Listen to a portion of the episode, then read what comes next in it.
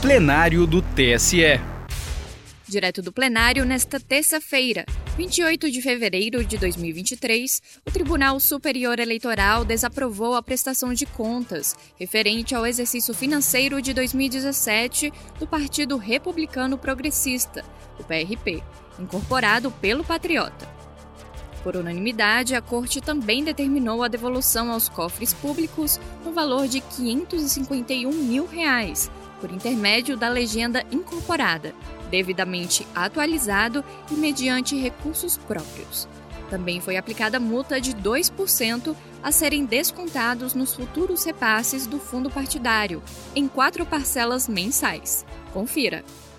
Chamo a julgamento prestação de contas 0600 402, Brasília, Distrito Federal, de minha relatoria. Trata-se de prestação de contas do Diretório Nacional do Partido Republicano Progressista referente ao exercício financeiro de 2017. Eu farei a leitura da, da emenda. Se os eminentes colegas tiverem alguma dúvida, pedir para distribuir o voto, eu estarei à disposição. Prestação de contas, Partido Republicano Progressista, incorporado ao Patriota, exercício financeiro de 2017. Insuficiência de documentos fiscais para comprovação de despesas, aplicação de recursos em programas de incentivo à participação feminina na política, registro contábil, divergência de informações, desaprovação. Trata-se de prestação de contas do Diretório Nacional do Partido Republicano Progressista relativo ao exercício financeiro de 2017 o partido deixou de aplicar o valor de R$ 36.907,50 em programas de incentivo à participação feminina na política em 2017. A irregularidade, por si só, não é capaz de ensejar a rejeição das contas nos termos do artigo 55C da Lei 9.096 de 95. Para a comprovação das despesas pagas com recursos do fundo partidário, indispensável a observância do artigo 18 da resolução TSE, notadamente quanto à exigência de nota fiscal idônea, acompanhada da descrição detalhada dos serviços prestados e, quando necessário, dos contratos, dos comprovantes de entrega de material ou serviço prestado. No caso, permanecem falhas relativas a a movimentação financeira irregular, R$ 29.149,48. B a utilização de único cheque para pagamento de fornecedores distintos, R$ 94.027,25. As despesas com passagens aéreas, hospedagens e refeições, R$ 7.865. A aquisição e manutenção de veículos, R$ 18.848. Pagamento de juros e multas, R$ 241.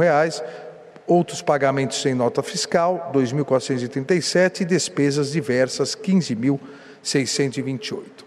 Indiscutível, como sempre lembramos aqui, a autonomia financeira e administrativa dos partidos políticos, conferida expressamente pela Constituição Federal. É, porém, isso é, não, não afasta é, o ônus da agremiação é, em comprovar com critérios transparentes de remuneração os valores fixados é, dentro do, da gestão é, partidária, principalmente a remuneração relativa aos dirigentes partidários, aqui fixadas em valores muito superiores às práticas de mercado, sem justificativas suficientes para tal, o que enseja o reconhecimento da irregularidade no valor de 34, perdão, de R$ 346.481,42 centavos. A malversação dos recursos públicos acabou totalizando 11,07% dos daqueles recursos recebidos do fundo partidário em 2017 que à época R$ 4.983.091,99. Sabemos que o percentual das falhas não é o único critério para a aferição da regularidade das contas, deve ser somado a transparência, a lisura e o comprometimento do partido em cumprir a obrigação constitucional de prestar contas de maneira efetiva, de modo que a gravidade da irregularidade serve como unidade de medida para balizar a conclusão do ajuste contábil. No caso, entendo que as falhas alcançam um percentual relevante que se somam a critérios de remuneração de dirigentes acima do mercado, sem qualquer justificativa razoável, o que enseja a desaprovação das contas.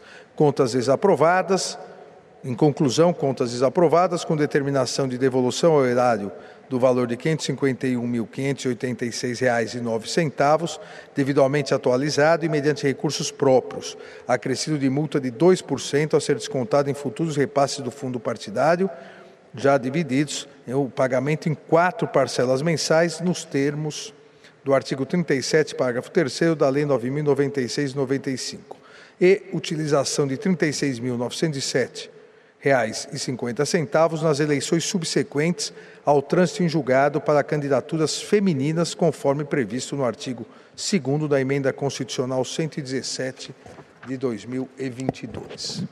Há alguma divergência?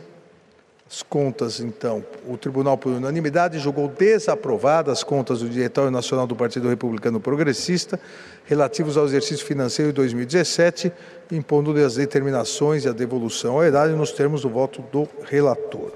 Para mais informações, procure na Justiça Eleitoral pela prestação de contas 0600 402 96. Justiça Eleitoral, a justiça da democracia.